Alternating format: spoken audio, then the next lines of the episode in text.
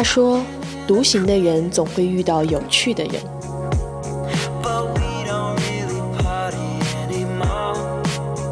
他说：“生活原本沉闷，但跑起来就会有风。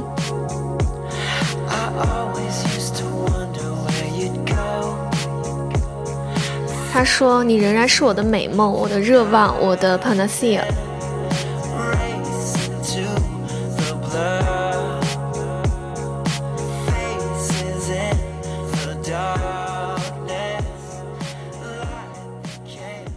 ”Hello，大家好，一周不见，欢迎收听多云转晴，我是小刘。”我是顺子，我是小徐，今天这一期节目，我们要聊一个其实火了挺久的一个名词，嗯就一个概念。我们其实也是实践观察了一段时间嘛，嗯就做了一下田野调查，然后决定我们这一期就来聊一聊它，那就是前段时间很火的那个搭子文化。是的，其实与其说前段时间很火，它其实火了很久很久，就感觉它这个搭子文化一直是伴随在我们的生活当中。对，只是突然被下了一个定义。对对对，嗯，那所以就是你们对于搭子有没有自己的一个定义呢？我自己的定义就是，它是介于陌生人和朋友或者以上关系之间的一种关系。嗯朋友以下吧。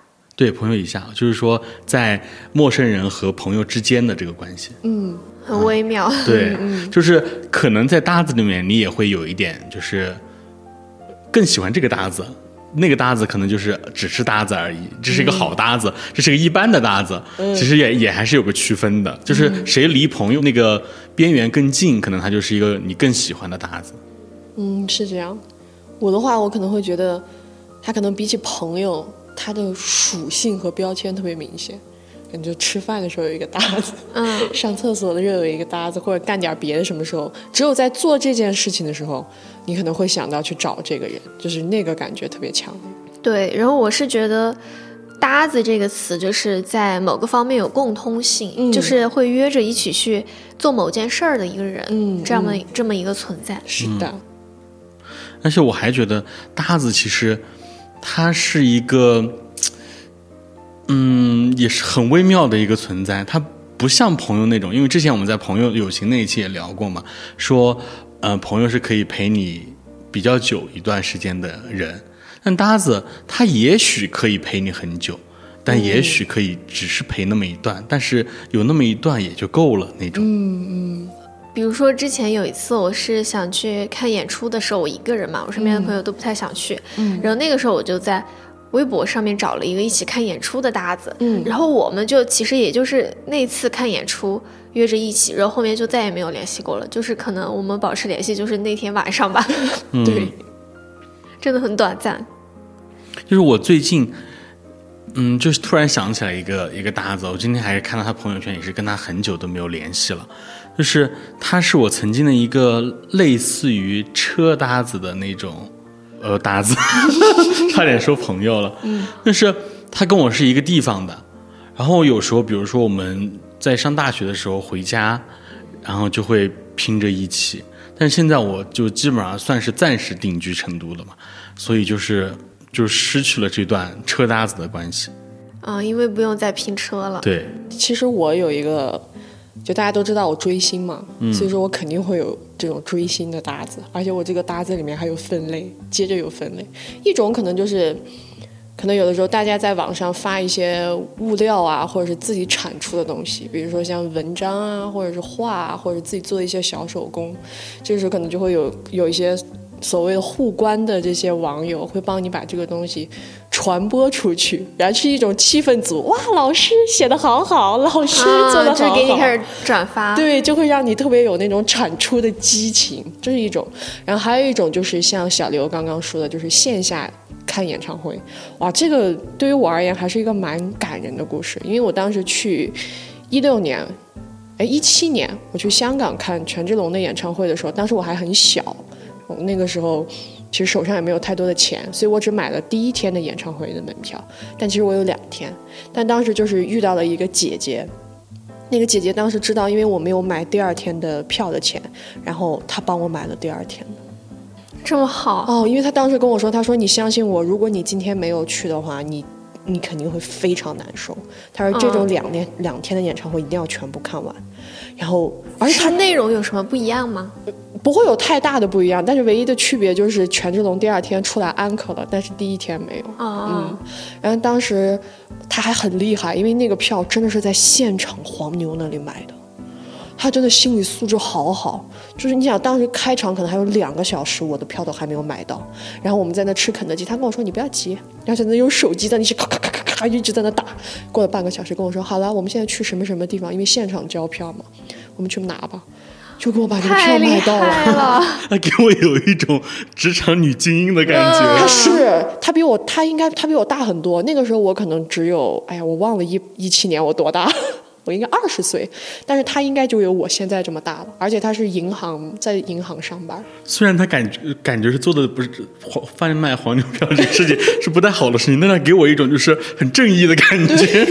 他超级专业，我跟你讲。然后完了之后，我跟他看完那场演唱会之后，也特别巧的是什么，就是直接就刮台风，我们所有人就被困在那个。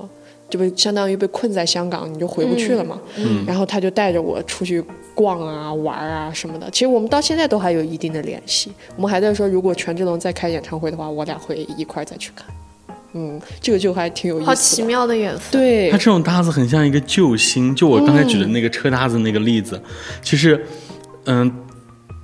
可以给大家说，我之前上大学那个地方，就是我们地铁坐到那个位置，还需要再坐车再坐到学校。哦然后呢，呃，那个地方我们学校后来为了安全嘛，是有会大巴是会有校车的，会是有大巴在那边等着的。嗯但是，呃，更多时候我们图方便，因为大巴人够了才可以出发，嗯我们图方便就会坐黑车。然后呢，这时候你有时候就会仿佛看到救星，嗯就是。基本上去那个地方呢，大多数都是我们学校的学生嘛，然后会拼黑车，然后呢，这时候你就会拼一个那种车搭子，甚至你还会做主动传局的那个人。你说，哎呀，这个这个黑车阿姨我认识，我坐了她好多次车了，好的很，怎么怎么，大家一起跟我 跟我上这个车。然后，呃通常比如说你看到有一个这样组织的人，然后大家都知道，前段时间很很流行说大学生都是很单纯的嘛，大家那时候都会觉得哦，是我们学校的，我好信任，怎么怎么的。然后那时候你仿佛就看到了一个救星，你感觉哦，我可以立马回然后你就学校了。背着书包跟他走了。对，但是确实做黑车这个行为还是不是很安全。是的，嗯对，但是你们也没办法。嗯，但是坐校车其实也有一个类似的，就是坐校车的时候，我们经常有人有习惯，就是我们不会往那个卡里面充钱。我们学校的卡是一卡通的嘛，就是它食堂啊什么全都是通的。有有的很多人就没有习惯去充那个钱，而且他充充完值之后，你必须要去任何一个消费的地方去刷一下。哦，才能进账。对他才能等于说是正正常进账或者才能消费之类的。然后我们很多时候你临时在那个 A P P 上去充，它就不管用。然后很多时候你就会在校车上碰到那种帮带别人刷卡，就是比如说，哎兄弟帮我刷一下卡，或者是哎哎那个小姐姐帮我刷一下卡这种。然后通常比如说加个微信转给别人，就转账了。对，然后这也是一种搭子。是我的话，我直接给你看收款码。我曾经就遇到过一个人很神奇，我那天那天我也是一个很神奇的行为哈，嗯。就突然想喝 Starbucks 了，然后我就是呃坐公交去买，就离我们学校最近的一个商场，我就去买，然后呢，我上车的时候跟那个男生，那个男生他就说让我帮他刷一下卡，然后我就帮他刷了，我说哎呀就几块钱算了，然后我。他提前下车了，他没有到那一站下车。然后我回来的时候，我们俩又在一辆公交车上又让你帮他刷卡。啊，但是没有，因为我俩不是在一站上车的。哦哦哦，然后我我就我就我就后来就也加了他嘛，我就说那你回来的时候谁帮你刷的卡？他说是另外一个人帮他刷的卡，说是看起来像学校老师。然后我听他那个描述，那就是我的老师。所以这种有时候搭子也是一种缘分。是的，然后刚才小徐说到追星搭子嘛，嗯。然后我们当时聊这一期的时候说到那个追星搭子，我就说我之前的追星搭子有一个很难过的经历，嗯。他就很好奇，我说我要留到节目里面说，给你一点新鲜感。嗯，然后其实这个就是我第一次、唯一一次就是真情实感的追星嘛。嗯。然后当时我是加了豆瓣的一个组，嗯。就是关于我们我追的那对 CP 的一个组。嗯嗯然后那个组里面，当时说比较活跃的人就邀请到了一个私密组里面，那个时候还能建私密组，嗯。哦就是只有你在那个组里的成员，你才能够看到里面的帖子。嗯嗯。然后就会有一些所谓的可能是有人脉，能够和官方或者说和公司有沟通，哦或者说有点那种联系消息来源的人，在里面就会有时候有时候放一些消息。嗯。然后那个时候我就在里面认识了一个女生，我记得他是和我是一样大，也然后也是快毕业的时候嘛，嗯。嗯就我们聊得非常非常好，就是各方面，不管是说接梗啊，或者说聊生活嗯。里面的事情，然后聊之前我们自己发生的一些事情嘛，嗯，什么还有那种年少的暗恋啊什么的，就都聊得很来。我感觉我有预感，他发生了什么事儿了。然后就都聊得很来。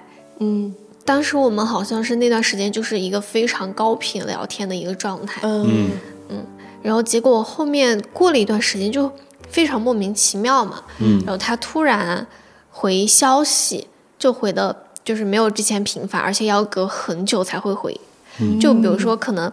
嗯，发条消息过去，他会隔六七个小时才会回。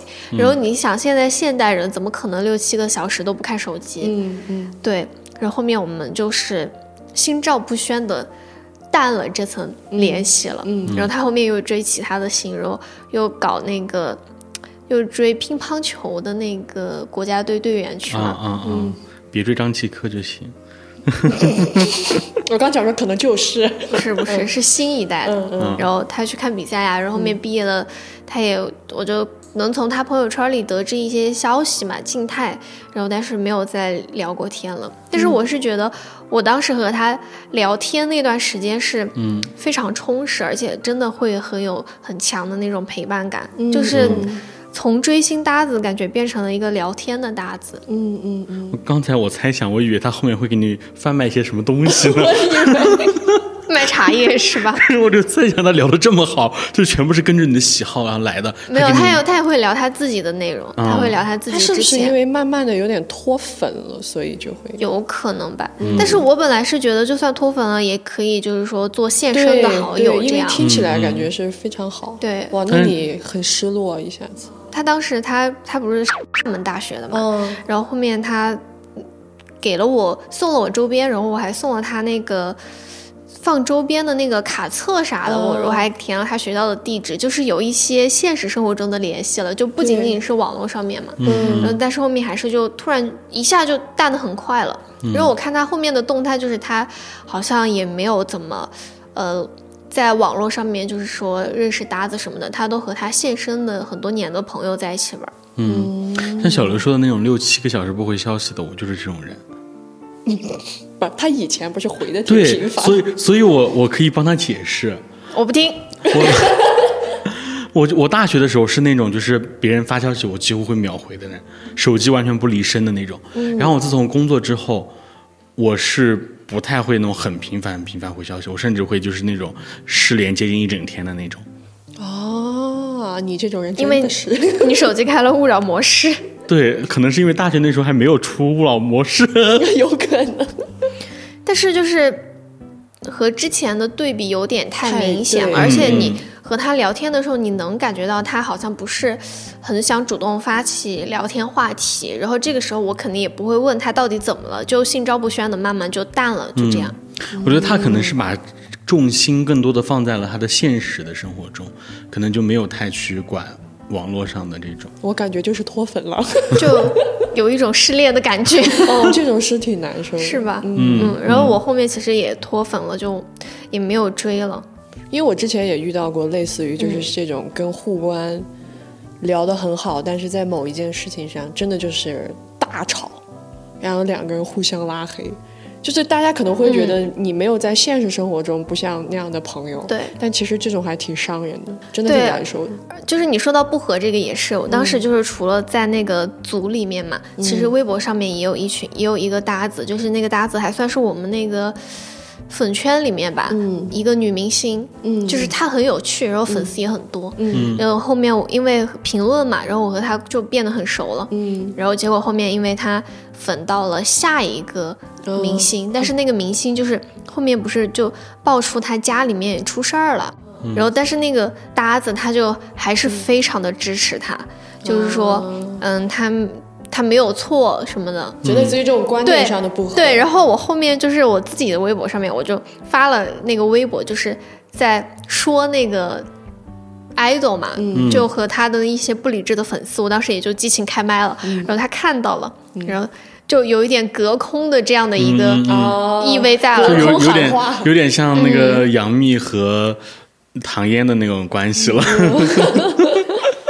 蹭了一个大的啊。蹭了个大的，蹭了个大的。然后后面我就好像是我把他取消关注，然后又移除粉丝这样。嗯，你说这个就是因为观念不合的那种。我曾经有一个，呃其实准确来说，已经从搭子发展成为朋友的那种。后来是因为一个什么事儿呢？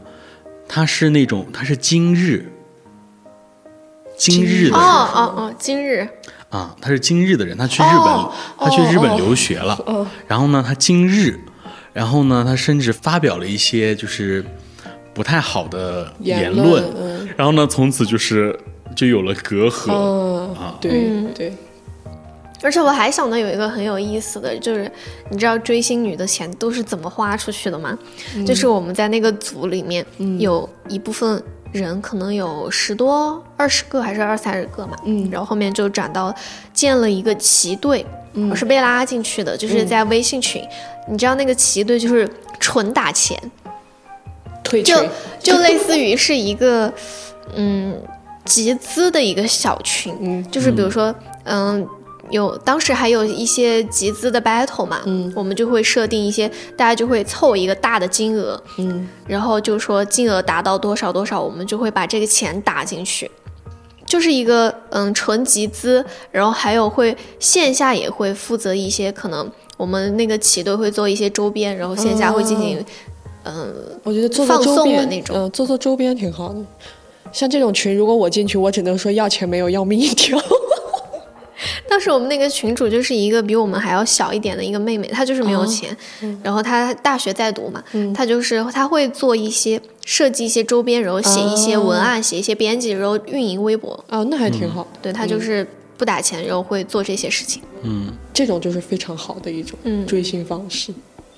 其实我发现我的搭子其实更多，因为我没有这些追星之类的这种活动嘛，我更多的还是现实生活中的各类搭子。嗯，比如说饭搭子，饭搭子应该很多人都很常见的。嗯。嗯，就是我上大学的时候一直有一个饭搭子，就除了我跟室友吃饭之外，有一个老乡，嗯，然后呢，我们一直都是饭搭子，嗯，因为他就跟我们住在，他就在我隔壁那一栋宿舍，嗯，然后就找不到人吃饭的时候，他有时候就会找我，我有时候就会找他，然后就这种饭搭子，嗯，你说到这个饭搭子，我就想到我还有一种搭子，叫做万能凑数搭子。我昨天跟小刘说，小刘说那不就是备胎吗？你想万能凑数，就是哪里需要凑数就把他叫来，这不就是备胎？对，就是有那种局，比如说饭局，嗯，什么剧本杀局，反正就是这种一些活动的局。哎，缺一个人，我们就会想起这个人。而且很巧不巧的是，就是每次我们叫他，他真的也都会来。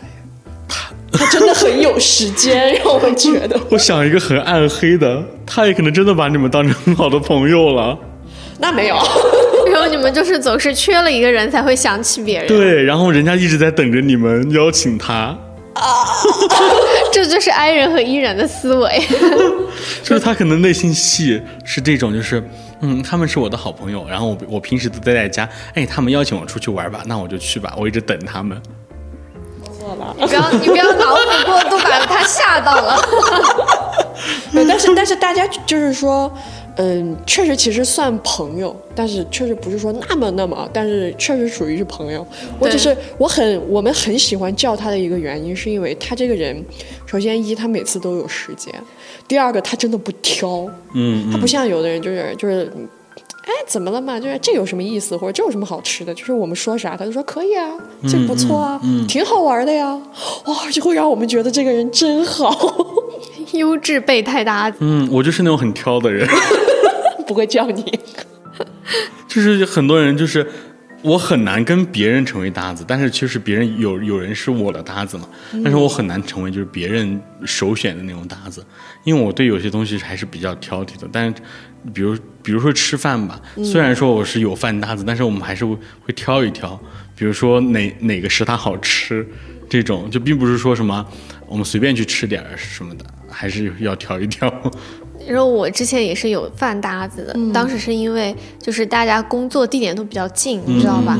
就是丢丢妈还有她同事，我们三个人、就有时候会约着在这边吃饭，嗯嗯，然后就拉了一个饭搭子群，嗯，然后最近那个饭搭子就变成了演唱会搭子，嗯，就是因为我不是说我一直说想去看五月天的演唱会嘛，但是我身边就没有人想和我一起去看，就是要么是不太感兴趣，要么是感一点点兴趣，但是又觉得不太想花那么高的钱去买那个演唱会的门票，嗯。就觉得不太值，因为没有那么的喜欢。嗯，结果呢，就是那个饭搭子，他就很喜欢看演唱会，就是之前看周杰伦的嘛，然后最近他又说他五月天的他也很想去看，我说可以啊，我说那我们一起抢票嘛，嗯，然后当时成都的没有抢到，嗯嗯，但是我知道会在重庆开的时候，我就八月份还是七月底我就已经订好了重庆的那个奥体附近的酒店，嗯，就说先订了，到时候实在没抢到票，我再把那个酒店退了也可以，对，对，然后其实我当时没有抱希望了，因为觉得太难抢了。嗯然后抢重庆那天的时候，他突然就很激动，在群里面嗯，他说抢到我抢到了，哦，对，然后就，成功的变成了演唱会搭子。可以可以。不过演唱会是需要那种，它确实它金额还是算是比较大。嗯如果不是特别喜欢的话，确实很难找到跟自己愿意一块儿去的。像我，我的我我的 idol 他最近入伍了嘛，然后他们的十周年演唱会大概可能要在二零二五年到二零二六年开，嗯但是我们现在已经已经找好搭子了，现在搭子就已经有了，有一个微博上的女孩儿，嗯非常热情的，我觉得她真的一定超级 E，非常热情的在我的评论区里邀请我说。老师能不能邀请你去看十周年演唱会？我说好啊，反正也没有人跟我一起去看。其实我觉得这就是搭子的一个意义，就是如果是你一个人，你可能不太想去做那件事情，但是如果有搭子的存在的话，你就会变得可可能说非常有积极性，然后就会更大程度上的促使你去做那件事情。对，其实说到这一趴，我好像对搭搭子又有一个新的理解，他就是在某一个领域或者某一个方面跟你很极度契合的一个。对，极度契合。就是我我那帮朋友，他们也是那种很爱去音乐节的，嗯，然后呢，他们就传了一个我们当地的一个喜爱音乐节的一个群一个群那种。啊，然后就是大家一起就去各种音乐节，然后有一里面有一个女生让我印象很深刻，她的头像是个懒羊羊，然后呢，大家都知道音乐节会做旗子嘛，嗯，然后他每一次音乐节都去做，都做一个那个懒羊羊那个旗子，然后每一次音乐节他都在，就是我朋友们他们每次去各种音乐节都会看到那个懒羊羊的旗子在他的 logo 了，啊、然后后来那个女生就加群了嘛，然后就看她头像是懒羊羊，然后就说了一些这种很很很热热爱热情的那种话题怎么的，然后就问他说：“我们音乐节看到那个懒羊羊旗子是不是你？”他说：“就是我。哇，好巧。嗯，就是有这种相同的热爱喜好什么的，还是挺好的。对，然后我今天和另一个朋友聊天嘛，嗯，然后他就说，他说他这个月二十九号要去常州看音乐节，嗯。就和我说的那个演唱会搭子，他因因为都是通过同一个朋友变熟的嘛，哦，我说什么？我说我说你们是这个月底吗？他说对呀、我说我这个月二十四号和他在重庆看演唱会，怎么二十九号他又闪现常州了？啊，我朋友他们也要去看二十九号常州的音乐节。对我当时他当时发给我看，我觉得阵容挺好的。我说现在就是主打一个报复性看演出，是，嗯，其实除了还有还有一些娱乐活动会找搭子，嗯，比如说我的，呃，棋牌竞技哇哦，肯定是会找 找每周五搭子的。必见。对，就是每周五大家都是那种就是早早早离去，然后我跟同事们我们就会留下来，因为我们是麻将搭子，我们每周五固定的活动就要去打一场麻将。就到周五的时候，如果听不到顺子他们约，然后定那个棋盘时，我都会觉得今天是周五吗？就是感觉你通过周五这个行为哈，棋牌竞技一下的行为，就隔离开你跟那个工作的关系，就让你立马拉入你周末的生活了。对，就是说，如果你想延长周末的时间的话，你就星期五晚上去做一件会让你特别开心的事情，然后这样你就会有一种你这周股放假放了三天的感觉。对对，真的是这样的。就周五大玩一下，真的会感觉很长。这个，而且你没有任何的负担，就是你今天晚上就算大玩了一通，就算熬夜了，你还有两天假期呢，对呀、好爽。是吧？而除了你们说的这种可能周末的，我还有一个就是周一到周五，它只有在周一到周五的九点半和六点之间会出现。嗯，除此之外，任何的时间顺子，你猜是？啥？你们猜是啥？我是知道的，这样的一我也个搭知道子，，摸鱼搭子，对，嗯但是它不是一个人，它是一个群，里面有很多人，很多人，对，有很多人，五百人，就是各种各样的人。我在微博上加，是我没有触及的领域。就是九点到九点半这个区间，大家慢慢的就都上线，然后六点到哦六点半就大家就会慢慢淡去。我在这个群里面啊，真的是发生过很多有趣的事情那情。群名是不是叫什么什么对接群，什么什么什么商务什么？然后这个群里是出现过很多，而且它不仅能够消解我平常可能日常比较无，有的时候有点无聊啊，或者说需要一些事情调剂一下。这个群里面真的有各种各样的事情发生，主要是什么 CP 滴滴啊，滴滴到了同样的人呢，然后还有在外面建小群被别人抓住了呀。还有什么自己创了五个号进了我们这个群自演自导自演啊？都是些什么人才？他们真的不上班的吗？真的，我跟你讲，就真的很有意思，你知道吗？是有多无聊？这鱼摸的这么丰富多彩，他们真的很无聊，你知道吗？我有的我有的时候可能中间有的时候想起来，我去看一眼，就永远都是九十九加九十九加。我当时就觉得我说哇哦，又有什么事情发生了呢？他们肯定是那种要在工位上摆那个“我在工位很想死”的那个。还有那个，嗯、想家的风还是吹到了工位上。就是很夸张。摸鱼搭子就是周末不回消息，然后周一早上就立刻道歉说周末没回你消息是我的错，现在周一了，我们可以开始聊天了吗？是是这样，周末如果我来找你，真的是我有点不识抬举。嗯，我好像没有什么那种很特定的会在工作时间聊的。嗯，我是真实的在跟那些客户户聊。完了，你看人家的，你看人家的 level，你看我的 level。但是我我我会聊的不是已经不是搭子了，就还是是朋友，就是我们那个朋友就一起去玩的那个那些朋友，然后我们有一个群，然后我们通常都会在群里面聊一些有的没的。但是我们我们聊天很奇怪，之前也跟小刘我们那期友情的时候说过，我们聊天很奇怪，就是不一定需要别人回复，就单主打一个分享。就是我在群里面说说说说说，我可以一个人说。然后呢，我觉得这个事情实在是很重要，或者怎么样，我会在群里面艾特说，怎么没有人理我 你就是设置成群代办，啊？然后就说没有人理我，然后这时候啊，就会有人出来回你，哦，原来需要理你啊，就这种感觉。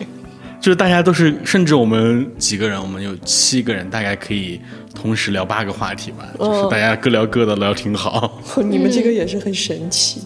对，而且我就是说到最近的搭子，最近还发现了一些新的搭子，嗯，就是我的拍照搭子，嗯，然后可能之前有听比较多期我们节目的听友也知道，就我比较喜欢拍照嘛，嗯嗯。然后我的拍照搭子就分为两个类型，一个类型是我的模特搭子，一个类型是我的摄影师搭子，哦，我的模特搭子就主要是我的朋友们，还有、而且还有豆豆。嗯。对，之前我和豆豆就是约着出来玩儿，然后就给他有拍一些胶片的照片。对，嗯，然后摄影师搭子就是我最近认识的，有几位就是拍的非常好的摄影师，然后我们就会。出去一起拍照什么的，然后就在这个过程中，因为是新认识的人嘛，嗯然后要和他们去沟通啊什么的，你可能你肯定不能表现的非常的腼腆内向嘛，嗯，然后就是一个逐渐逐渐让我自己变一的过程。哦，我其实有一个 算是朋友，但是他从另一某一种意义上来说，也算是我的拍照搭子。嗯，就是有一个既是拍照搭子，又是那种打卡的那种搭子。嗯，就是我们俩就是遇去打卡某一个地方，我第一个想到，哦，因为他拍照又好看，然后我们俩那种口味又比较合，然后聊天也可以聊到一块儿，然后就是拍照主要是拍照比较好看，真的拍照比较好看。然后我经常是因为我我是一个跟我身边朋友出去玩，我是负责拍照的那个人，嗯。所以我就很享受跟他出去玩儿，因为我不需要拍照，包括拍一些景啊、一些静物的那种图、空镜啊什么的，我都可以直接盗用他的图，哇哦，所以我跟他出去很方便很。方便、很放松，嗯，所以还蛮享受这种有有搭子的这种。可以有机会让你体验一下我的拍照技术。可以，我之前是被豆豆的拍照技术给伤透过的。那除了这种，呃，有功能性的，我还有一个搭子，不知道你们有没有，就是散步搭子。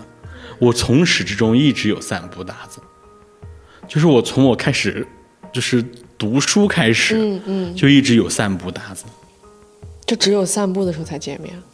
不算是纯散步吧，也算是那种一起放下上下学，哦哦哦，这种，然后大家，我们那时候小时候比较爱玩吧，嗯，就不是那种很规规矩矩的，要那种就是准点下放放学之后就立马哦，回家家。的类型，对对，就是我们还会在外面逛一逛，嗯。啊、然后就会有这样子的人，然后特别是我在大学的时候，我们几个朋友，然后还有不太熟的朋友吧，嗯，然后也会约着一起去操场散步，嗯嗯。然后还有一个其中的一个散步搭子，就是一个还是一个体育生的朋友，嗯，好像是疫情那段时间，哦，然后晚上没什么人嘛，然后我们那个疫情的时候天比较合适的时候，然后我们就会散步，因为我们、我们那边也是主打一个公园城市，跟成都一样，嗯就是公园很多，嗯然后呢，我们两个家住的那个中间刚好有一个公园。嗯，然后我们俩就就是晚上就散散步这样子。你和体育生吗？刚刚就想说体育生啊，就有一点啊，他是我的高中同学，纯散步。然后散完步之后就去吃点小烧烤啊什么的。我也有一个散步搭子，然后但是他是兼搭子，他是其实是我从小关系非常好的一个朋友，嗯，只是说他目前是不在成都的，然后他是在我们我家那边儿那个城市上班，嗯，然后一般就是我回家的时候，我就会约着他晚上出来散步，嗯，包括之前上大学的时候，我们都在成都上大学嘛，然后放假回家也会就约着每天都晚上出来散步，然后也是散完步，然后要去吃点小烧烤啊什么的，然后才会回家。然后他今年年初找了一份工作，嗯。然后那个工作就是是在一家甜品店当运营，然后你知道他工作有多辛苦吗？就是每周单休，然后而且是工作日选一天来单休，而且不休节假日。我不信哎，对，他就不管是你，比如说你这个月十月份有七天八天的国庆假，他不休，他还是就每周选一天来休息，然后刚好和我正常就是工作然后放假的时间就错开了，然后我每次回家就想找他出来散步，他都说他要上班。然后后面就是在我的一个鼓励支持之下，他就把这个工作辞了。这种工作上久了会很痛苦。对，然后后面就恢复成每次我回去叫他出来散步，然后就还是可以出来散步。嗯我们经常有一个，我想到你说这个这个事情，嗯。想到一个很愚蠢的，我们我们经常过年的时候大半夜出来、哦，过年。出来玩儿，是。就是这种应该也算是一种搭子吧。其实其实也朋友嘛，然后兼是放烟花搭子，对，就有一些人不是我朋友，我不认识，但是大家就传了一个放烟花的局，因为实实际上在现在城市里面放烟花不方便嘛，对然后我们就会找一个有有车的这个朋友，然后我们大家一起买点烟花，然后开到一个比较郊外的地方，我们去放点烟花，就是挺好的，啊、就传一个这种烟花局。人多很热闹，然。后我记得就是我们今年去放烟花的时候，是我闺蜜的她的姐姐和她家里面的朋友，就是我只有跟我闺蜜还比较熟，其他的没有特别熟。然后大家一起放烟花，就是感觉确实在那一时刻，大家熟不熟不重要，嗯 嗯，就享受那一刻就可以。嗯嗯。然后我还有一个搭子，就是床搭子，对，这个床搭子是什么啊？我真的是很疑惑。不理解。就是丢丢妈，嗯啊、我的床搭子是她，啊，就是是干嘛呢？就是我。我们不是我们当时我们租的那个房子是三间卧室，我们一人一间嘛。嗯。然后有时候我看的那种恐怖片，就前段时间那个中元节，我们录那期特辑节目，嗯嗯然后我当时录完，我就跟他说：“我说不行，我说有点害怕，我说想和你一起睡觉，因为他房间可能他的床要小一点，然后每次我说想和他一起睡的话，就会他就会把他的枕头和那个被子带到我房间来，嗯，然后就会和他一起睡觉。哦，原来是这么个床搭子。对，然后和那个饭搭子聊天的时候，我就说我说丢丢妈在我旁边，他说他说你的床搭子怎么怎么怎么样，哎，这样也挺好的。是这个意思，嗯对。我之前也遇到过，但是他不不是搭子，就是我的好朋友。我也之前是突然间半夜做了一个噩梦，我太害怕了，然后我就去敲我朋友的门。当时当时我一敲他就醒了，但是他说我当时好可怕，因为我跟他我的话是我好害怕，我睡不着。他说他当时在房间里冷汗都下来了，是不是因为以为你在梦游啊？没有他感觉很可怕，因为那会儿两三点，然后然后他就他听完我说完之后，他但是他还是应了一声，然后他听到我去上厕所了，他就确定哦是我本人，然后他就起来拿着他的 拿着他的枕头和被子到我屋里睡去了，是这种感觉。你说床榻子，我突然勾起了我的回忆，什么？就是我之前上高中的时候住过一段时间的校，嗯，然后那个时候大家就是拼床睡，因为冬天很冷，哦然后我们宿舍那种就是那时候学校条件还没有那么好嘛，然后天气很冷，大家就会两个人睡一张床，盖两床被子。卧呃不寝室里吗？对但是寝室的床一般不是一米二的吗？就很小很就。很挤，对，但那时候就是还是会大家会挤在一块儿，那估计你们宿舍的床比我们宿舍的床要宽一些，哦因为我们宿舍的床，我觉得两个女生睡在一起都好挤啊。是，嗯，那可能确实是要宽一些。反正那时候就是上高中的时候，大家就会拼床，特别是特别是冬天，其他季节都还好，冬天的时候就会拼床睡，床搭子。跟 而且我搭子的那个人，他就是比较瘦小，因为我比较大只嘛，他 比较瘦小，我们俩就可以就可以就平摊一下这个床的位置，对，而且就是我们搬家之前是在租的那个公寓嘛，就是那个是只有一一个房间的那种哦，公寓。然后我当时和丢丢妈一起住的时候，我们就是睡了一张床。然后后面搬家搬到这边来了之后。就有很长一段时间，我们还是睡一张床，就睡在我房间里。然后他就每天起床之后去他的房间换一下衣服，就我说已经是他的衣帽间了。睡惯了可能就会这样。因为就是睡习惯了，你有时候一个人睡，你反而会不习惯。对对，嗯，还有一种很常见的搭子，你们绝对是有的，奶茶搭子。就是好像你两个人一起喝奶茶，你的罪恶感就降低了一半。对我也觉得，还有时候是你自己想喝奶茶，但是呢，这最主要是凑个什么配送费啊，对对对什么什么之类的。因为有的它多少钱起送，你一可能要，点两杯可能要点嗯两杯。然后我们可能最好的就是倩姐了，就是她真的是万能的各种饮品搭子。就是就是经不起怂恿的这种，就是你问的话，她就会点喝，喝可以。点对，喜欢跟我那个朋友一样，好吃都可以，挺好玩的呀。你下次可以问问他。可以可以，那我们其实说了很多很多种搭子，就是我就在想，我们这个搭子文化到底是怎么流行起来的？我感觉是他一直都有，就是你最开始说，就像我们小的时候去卫生间都要一找个人一起上，那可能只是说现在有了一个很专业的词，让它变得具体起来了。还有就是，我觉得可能大家变得要比以前更喜欢交朋友一些了吧。比如说像我们以前可能会说去干个什么，我们的第一反应就是我的朋友能不能愿意陪我去做这个事儿，但现在可能就是说啊。大家可以认识各种各样属性的人，好像大家相同的兴趣的话，一起去会更好。所以说，在这方面，可能社交我感觉没有以前可能那么有压力。但是我跟你持是相反的观点，哦我觉得是大家越来越不愿意交朋友了。哦，方便是吧？所以只能是搭子。对对，哦就是一直在处在一个朋朋友还不到的到的那样那样一个程度。嗯因为很多时候你可能已经到达朋友那种程度，那你身上的责任和义务就不一样了。嗯，就两个人之间关系就多了一些，呃，束缚。对，多了一些我我我需要对你做怎怎么样怎么样，因为你一旦有这个枷锁在，对方可以给你提请求，你要你也会给对方提要求，这样子，怎么办？我觉得你俩说的都有道理。立马开始奇葩说你。的理解。因为我觉得是，就是就算是好朋友，就像我刚刚说的看演唱会这个事情，嗯。就是不管是多少年的好朋友，就爱好和生活方式肯定不完全是一样的，就肯定会有一些我喜欢这个，你喜欢那个的嗯时候在。就而且不能时时刻刻都待在一起，都陪着对方。嗯。然后这个时候就将爱好和需求打包给不同的人，嗯。就主打一个精准和高效。对。其实这样对于我们的生活还挺有益的。是的，是的，对，比如说前段时间我朋友他来成都参加漫展，嗯。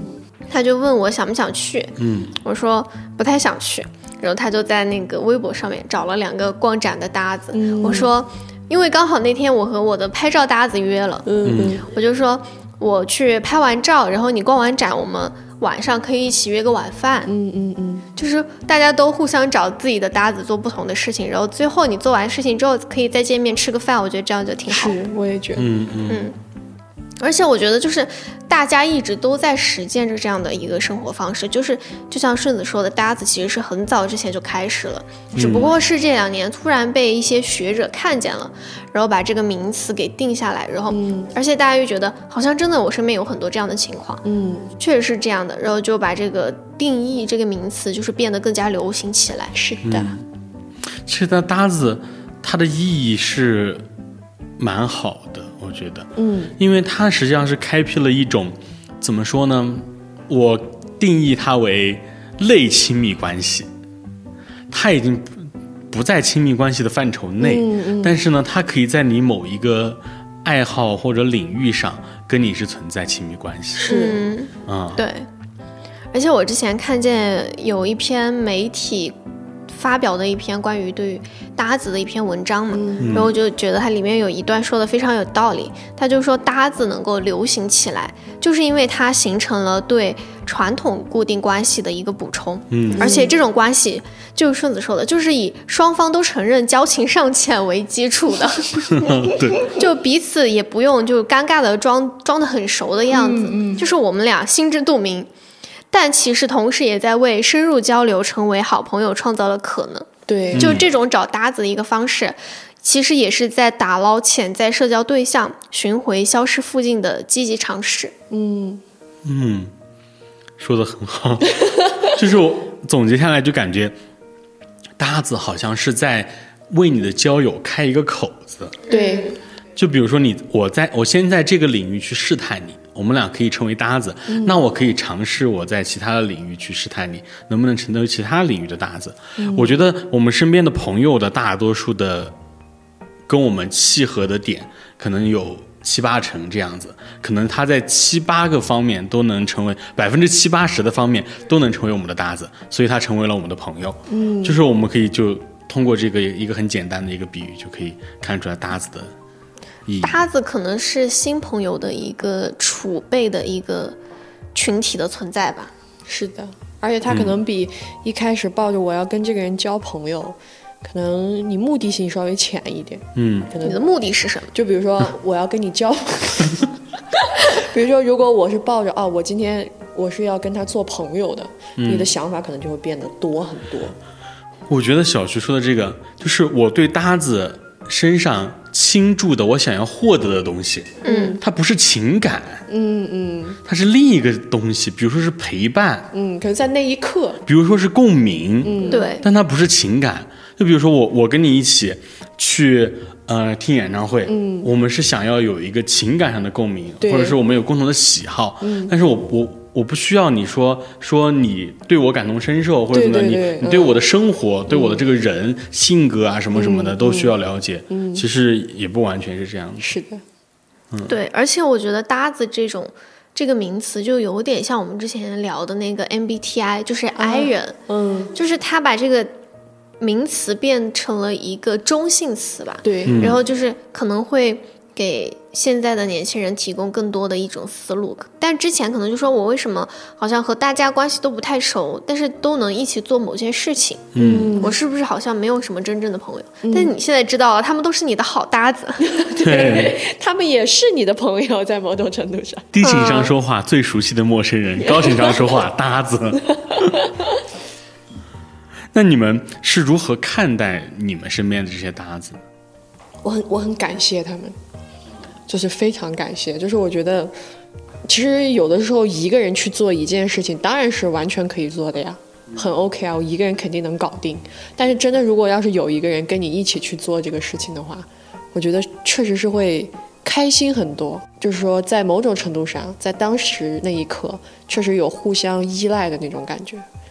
所以我就会觉得我很感谢大家，就是说，哎，这么大的互联网，怎么就咱俩搭到一块儿了呢？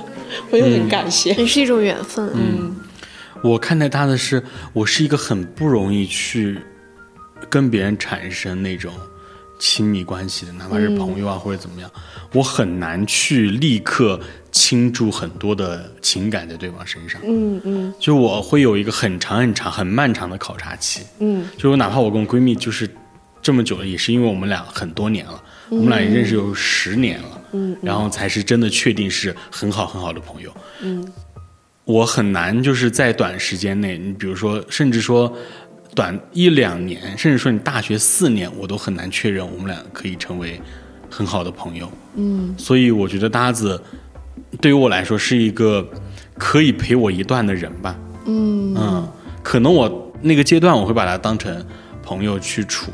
嗯嗯，可能回过头再想，哎，可能那个时候我们只是搭子而已。就我们刚才聊的搭子的作用吧，嗯然后我觉得就是挑搭子其实是看重它的功能性和利他性，是的，就是你们一定会有一个相同的目的，嗯然后通过这种嗯礼貌友善的方式，然后互相交换情绪价值，或者说实际的一些，比如说嗯、呃陪着去看。一起约着去看演唱会，这样的这么实际的一个价值，嗯嗯，但其实就现在像顺子说的，很难去交到这种走心的、对，非常真诚的这种好朋友。嗯。但搭子就不一样，搭子他不需要深交，大家就是一拍即合，就是说，哎，我也想去看这个，我也想去看这个，好，OK，我们一起去看，是。就是这样的一个很快速化的一个存在吧。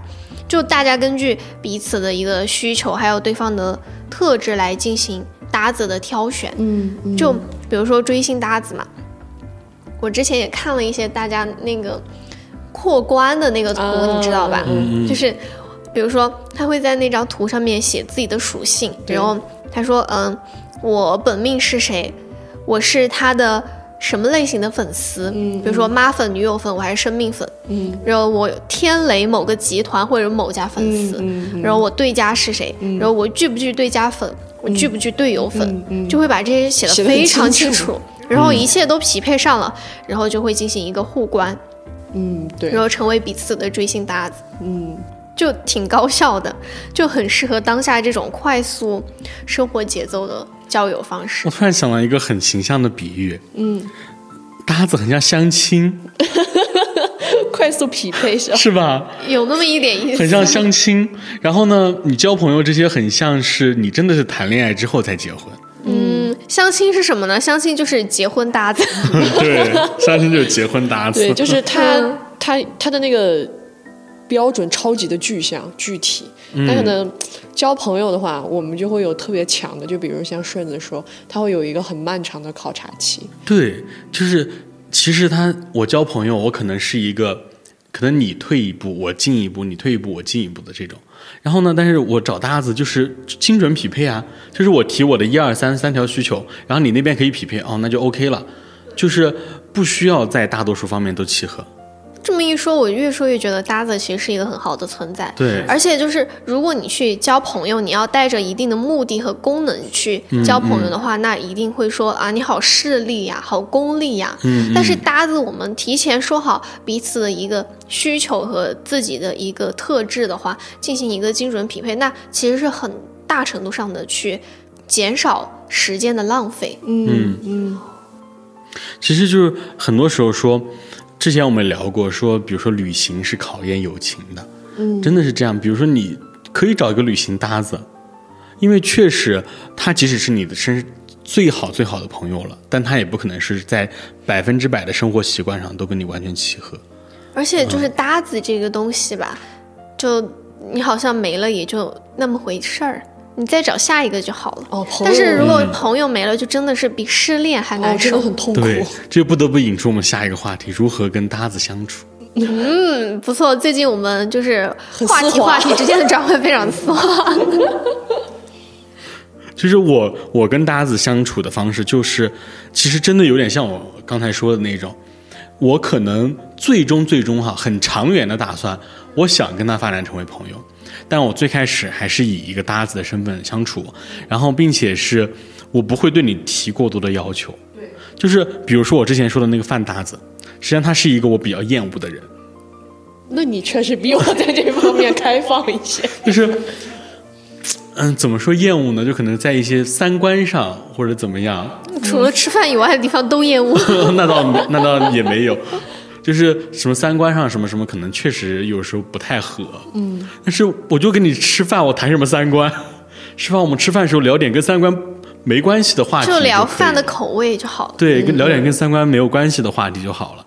这还有就是，我觉得你可以选择两种吧，两两条路可以走。一种是你以我想未来想和他成为朋友的这种方式去相处，那你可以适当的倾注一点情感跟这个搭子，比如说像小刘刚才说的那种，他最后那个人失联了，不怎么理他了，他就会觉得有一种落寞感，有一种失恋的感觉。他已经往前走了，我一个人还在原地。对，然后另一条路就是你完全不倾注任何情感，就是他就是一个纯的搭子，就是这件事情过了就过了，可能我下一次找找再找个新的搭子，就这种。下一次我看其他的演出，可能又是另外的搭子。嗯，，对，然后我觉得和搭子相处，其实有一个很重要的点叫做分寸感，对，就是你朋友之间，你可以打趣一下，你知道对方的一个底线或是什么，嗯，或者说对你这些话的接受程度是怎么样的。嗯，但搭子的话，一般都是最新刚认识的，其实你们没有聊过很深入的话题，那就不要把你们的话题往这个地方去引。对，或者说你不要很突然的去问人家某一个可能就比较隐私的话题了，对，就你约了你们要一起去做什么样的事情，你们就只围绕这个事情展开。嗯是的比如说要一起去看演出，那你们就围绕这个演出附近有没有什么好玩的，有没有什么好吃的，看完演出去吃什么，嗯或者说看演出要做什么样的准备，就这些话题去聊，我觉得就很好。嗯，我现在想起来，搭子还是一个很好的锻炼你就是社交能力的一个方式。嗯对我刚才也说了，就是会让自己变一一点点。嗯，就是首先它的好处在什么？你首先跟你这个搭子肯定是有某一方面的契合的，嗯，你可以通过这个契合点，然后再往外延伸，嗯，然后提升你这个人际交往的能力。是，对，而且就是你觉得你们可能是比较有缘分，就比如说演员啊，或者说你们聊天过程中，嗯，你觉得聊得很愉快的话，那就可以接着往下发展。是的，就是跟搭子交往，它不是从零开始的，它是可能从零点一开始的。嗯，对，你们是已经有基础了。对的，嗯差不多。我没有新的更好的相处方式，因为我其实也是那种，我除了相同属性的东西之外，我是不会聊其他的内容在，因为我会觉得特别突兀，那个感觉就像是你喜欢的一个二次元偶像，突然有一天告诉你，其实，在现实生活中有一个我这样的人，就是会让人很幻灭。我不喜欢那个幻灭感，所以说大家就只会聊这个爱好相关的东西就好。我觉得小学和那个万能的搭子相处，就是会需要经常有一段时间，可能把人家叫出来维维护一下你们之间的关系我。们我们我们会在那个网上进行一个进行一个 solo，哎，其实我觉得挺好玩的。我不知道为什么，但是我感觉可能真的是演员的问题。大家就是其实认识很久了，但是一直都没有办法处成朋友。就是我们的关系到什么，就是我会给他，我过年的时候会给我会把我妈妈做的那种牛肉。给他寄过去，然后他会把他家里面的那种虾寄给我，但是真的就是你说我我也不知道，有可能真的是像顺子说的，人家可能真的把我当朋友，但是可能我对朋友的标准要很高的那一种程度，所以说可能我只是没有把人家归纳进去。你说完这个之后，我真的要反思一下。